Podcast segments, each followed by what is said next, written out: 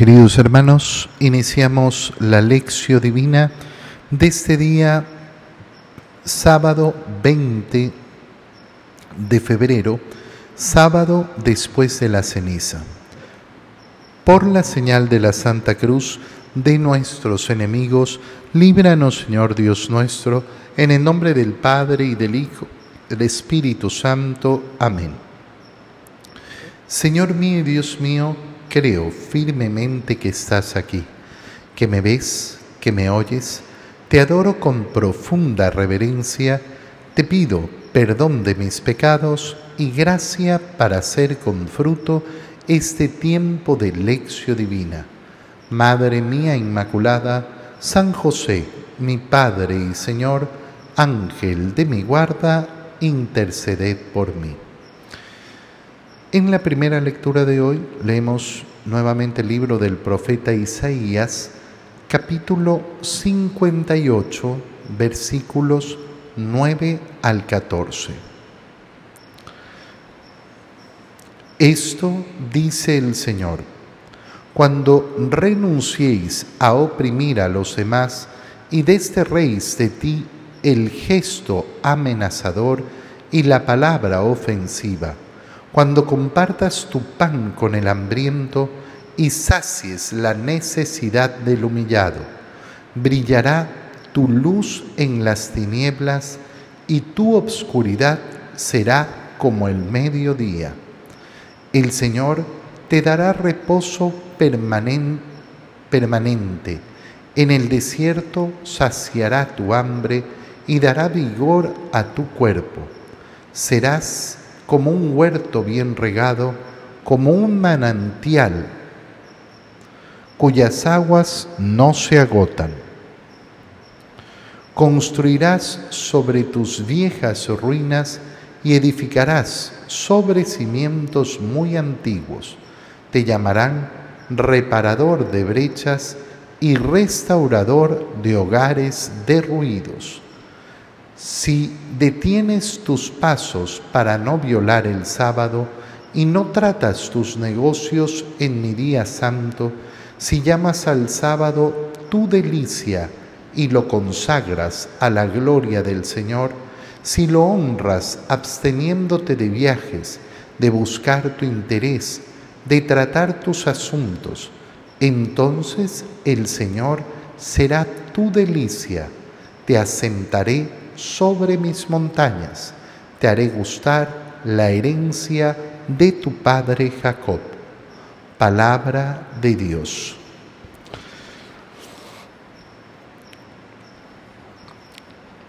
Al leer al profeta Isaías en esta parte, vemos cómo el Señor nos anuncia efectivamente ese camino que espera que cada uno de nosotros siga. Renunciar a oprimir a los demás. Renunciar a oprimir a los demás. Y en este mundo hay opresión, tanta, tanta, tanta, tanta opresión. Oye, hay muchas personas que no quieren verlo. ¿Por qué? Porque se justifican simplemente con el cumplimiento de la ley. Y hay que ponerse la mano en el corazón. El cumplimiento, el mero cumplimiento de la ley, en muchos casos, no es suficiente para dejar de oprimir. Muchas personas no tienen la opción en este mundo de no realizar ciertos trabajos porque no tienen opción. No porque les guste, no porque les deleite, no porque se sientan realizados, no porque se sientan dichosos y felices. No, sino porque simplemente no tienen otra opción. Pagar, por ejemplo, el sueldo básico, el sueldo mínimo, en la mayoría de los trabajos siempre es una opresión. No, pero yo no puedo pagar más. Muy bien, cuando la economía no da, no da. Y si esto es lo que se puede ofrecer, esto es lo que se puede ofrecer. Pero nosotros vemos como en el mundo la distribución de las riquezas es sumamente injusta. Y por eso tenemos efectivamente sueldos abismales, abismales, abismales, y sueldos tan, tan miserables. Renuncia a oprimir a los demás. Destierra de ti el gesto amenazador y la palabra ofensiva. Ese gesto amenazador. No sabes con quién te has metido. Esa palabra que ofende, que daña al otro y que la vemos tan, tan habitual, eh, habitualmente entre nosotros. En cambio, ¿qué es lo que nos invita a hacer el Señor? Compartir el pan con el hambriento, saciar la necesidad del humillado.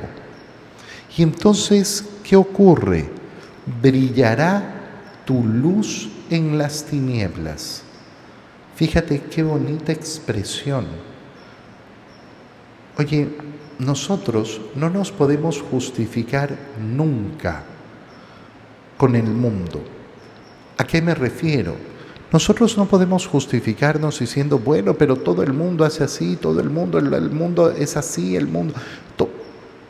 No nos podemos justificar con los demás, porque sabemos perfectamente que para ser cristiano, para ser un seguidor de Cristo, tenemos que hacer brillar la luz de Cristo en las tinieblas. Yo no puedo pretender cambiar a los demás. Yo tengo que cambiar mi corazón. ¿Y de qué sirve? ¿Acaso las cosas van a cambiar en el mundo si yo hago el bien? Posiblemente no. Lo más posible es que no cambie gran cosa. Pero no es tu misión cambiar el mundo. Tu misión es tu santidad tu santidad personal. Tú no tienes que dar respuestas a Dios por lo que hace el mundo. Tú tienes que dar respuestas a Dios por lo que haces tú. Y tu obscuridad será como el mediodía. Cuando nosotros nos decidimos a obrar el bien, nuestras obras malas también van achicándose y van, y van efectivamente eh, disminuyendo. Y entonces el Señor te dará reposo permanentemente, saciará tu hambre y dará vigor a tu cuerpo. Serás como un, como un huerto bien regado, como un manantial cuyas aguas no se agotan. ¿Qué nos ofrece el Señor? Nos ofrece efectivamente tener lo que necesitamos en esta vida, pero sobre todo tener aquella paz profunda de nuestro corazón. Yo lo único que quiero es paz. ¿Cuántas veces tengo que escuchar yo esta frase? Haz el bien. Haz el bien y vas a tener paz. Haz que la luz de Cristo brille en el mundo y entonces tendrás paz. Vas a construir verdaderas cosas si es que amas verdaderamente y trabajas como dice el Señor. Te llamarán entonces reparador de brechas. Reparador de brechas es una expresión tan bonita ¿Por qué? Porque ahí donde hay división, una brecha, yo voy a poner unidad. Ahí donde la familia está separada y peleada, yo voy a ser capaz de poner paz y unión. Otra manera de decir reparador de brechas es instrumento de paz, restaurador de hogares derruidos, restaurador de hogares derruidos. Piensa un poquito si tú eres un restaurador de hogares destruidos o eres de aquellos que pone siempre más leña en el fuego, de aquellos que no creen en la restauración de los hogares. No, ese matrimonio ya eso no tiene no tiene solución. Si tú eres de aquellos que habla de este modo, date cuenta, la luz de Cristo no habita en ti. La luz de Cristo no está en tu corazón. Y fíjate esta última parte que hemos leído porque es verdaderamente bonita.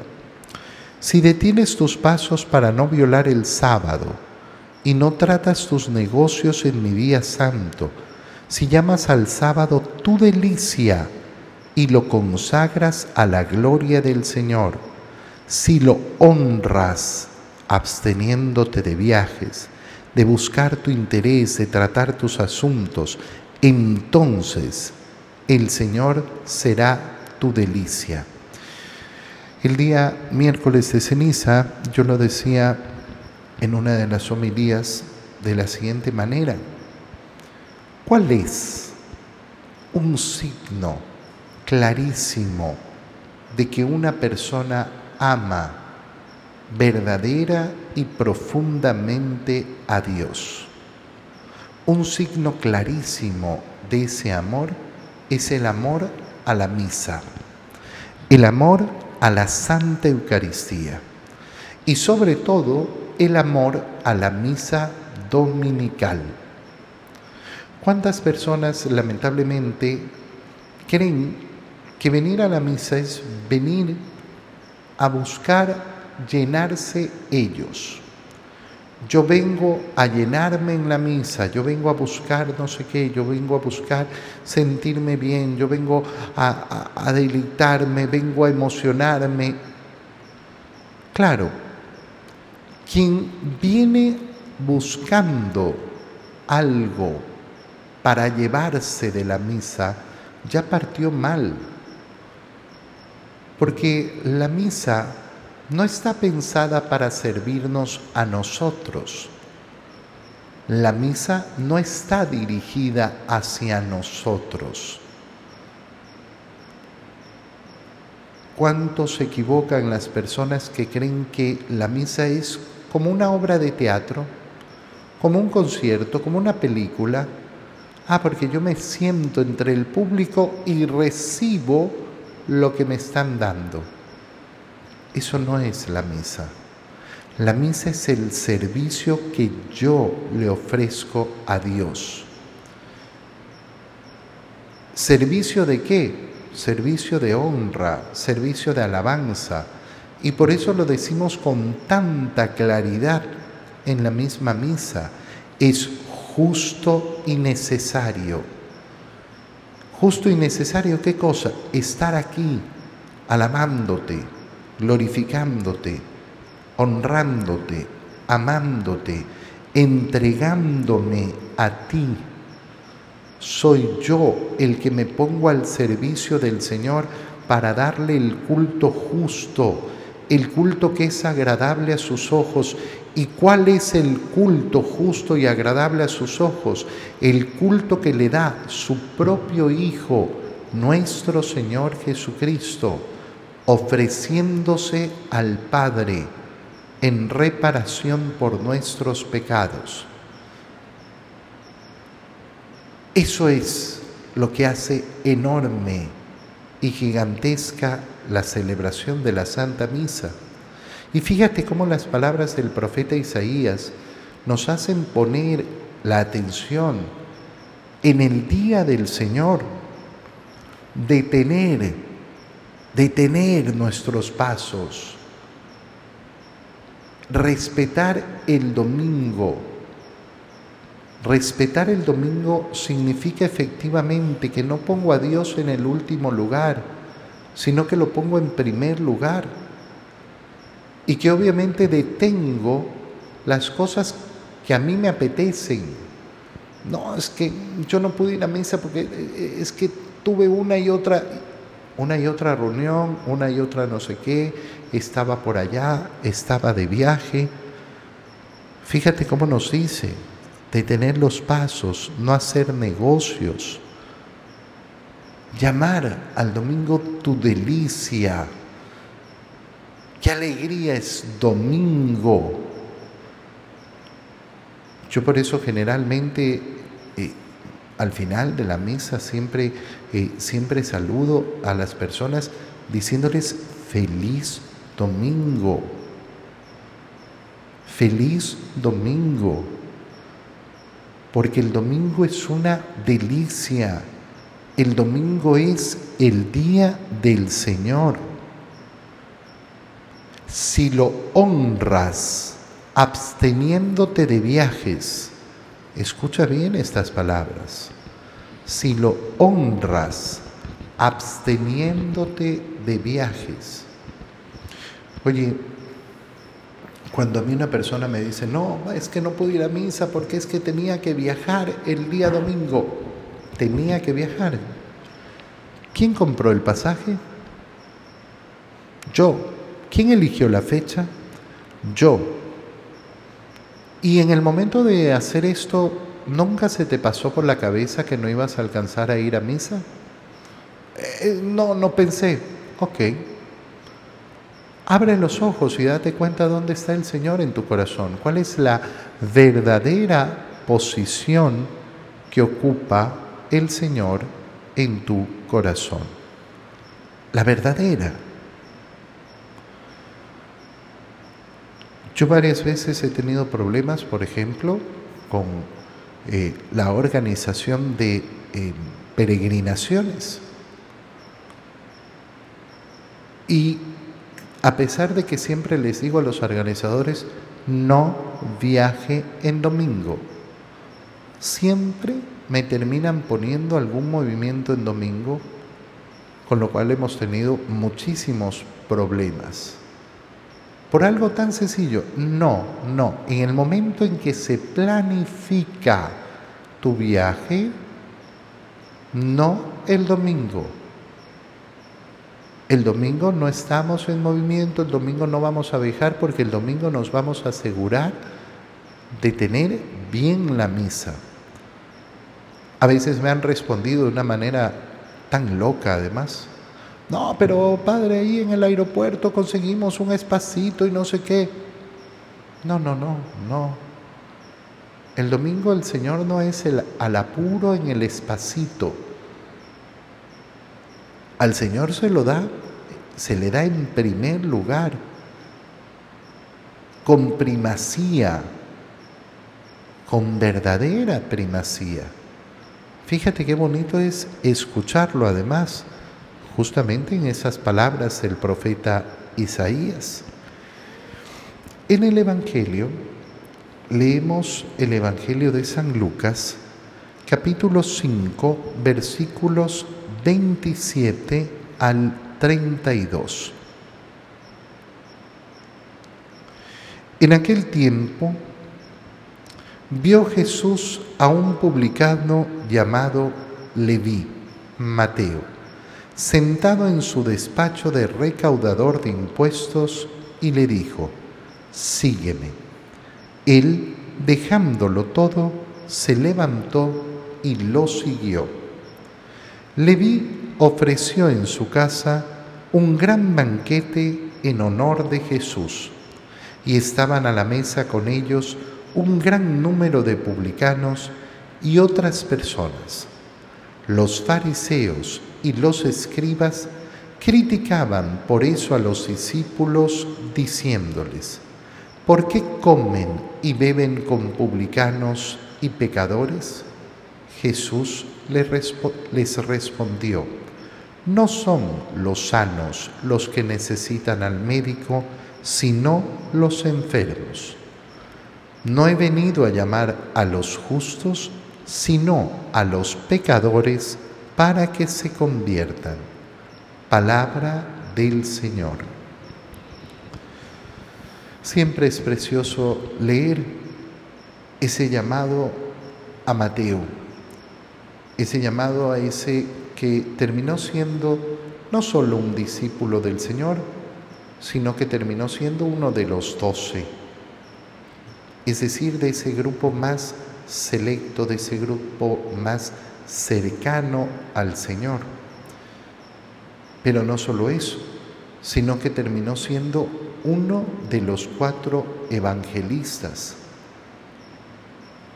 Y entonces siempre es bonito leer cómo fue ese llamado a Leví, a Mateo, que estaba sentado en su despacho de recaudador de impuestos.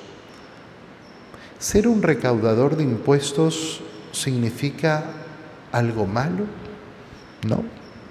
Claro, a nadie le gusta pagar impuestos, pero a todos nos encanta exigir al Estado todo lo que queremos y todo lo que deseamos.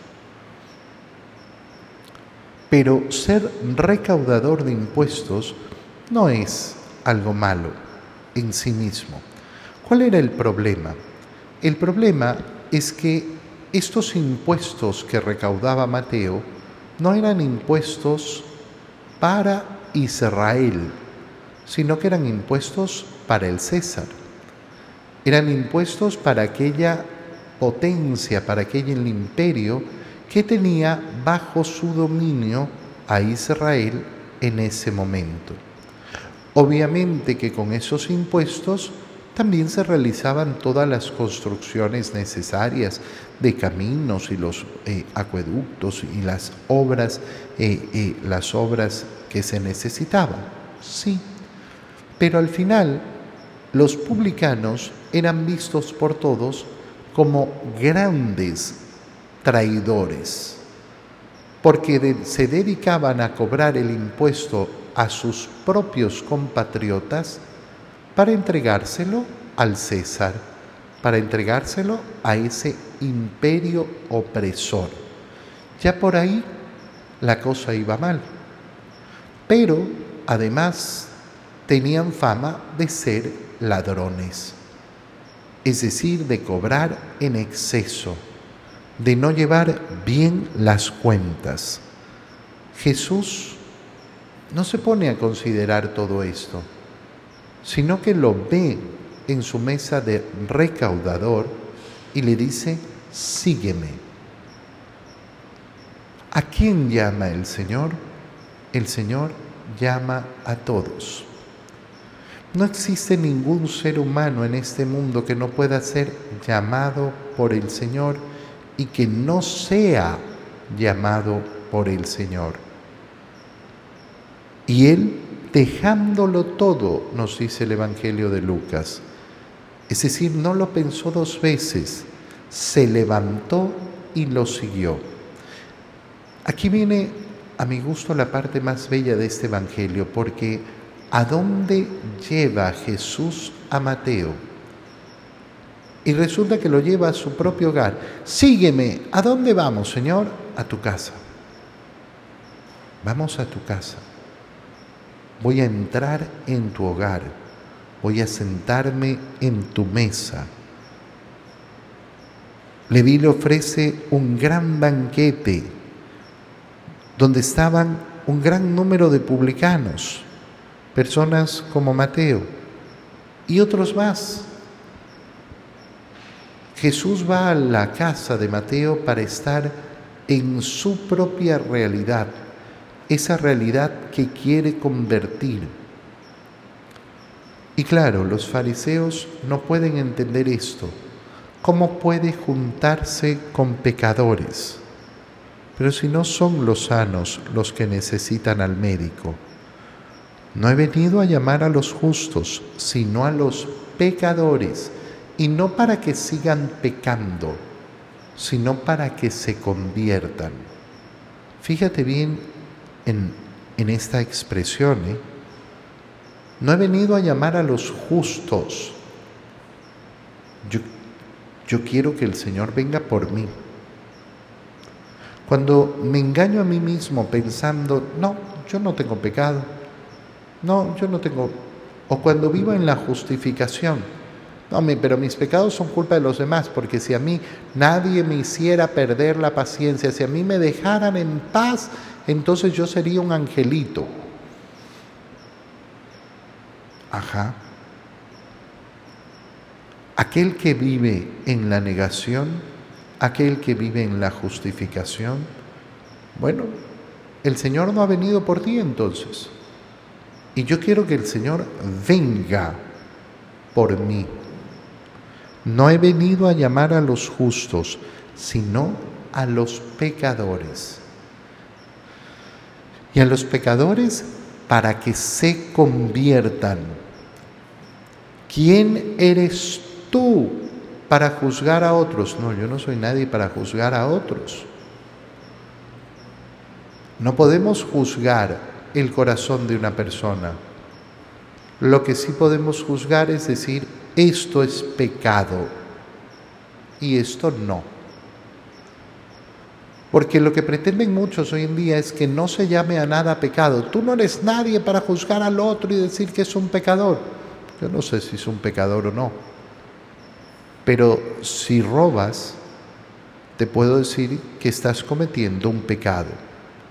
Si matas, te puedo decir que estás cometiendo un pecado. Si tienes envidia, te puedo decir que estás cometiendo un pecado. Si vives en adulterio, te puedo decir que estás cometiendo un pecado. No, Jesús no juzga. No, no juzga. Pero llama a la conversión, a que el pecador deje el pecado el Señor no se conforma con que el pecador siga pecando, quiere su conversión, la mía también, la de todos los días.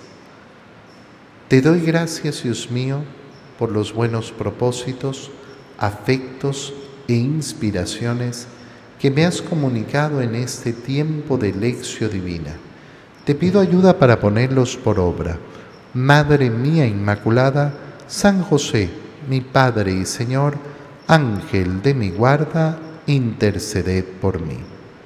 María, Madre de la Iglesia, ruega por nosotros. Queridos hermanos, que tengan un feliz día.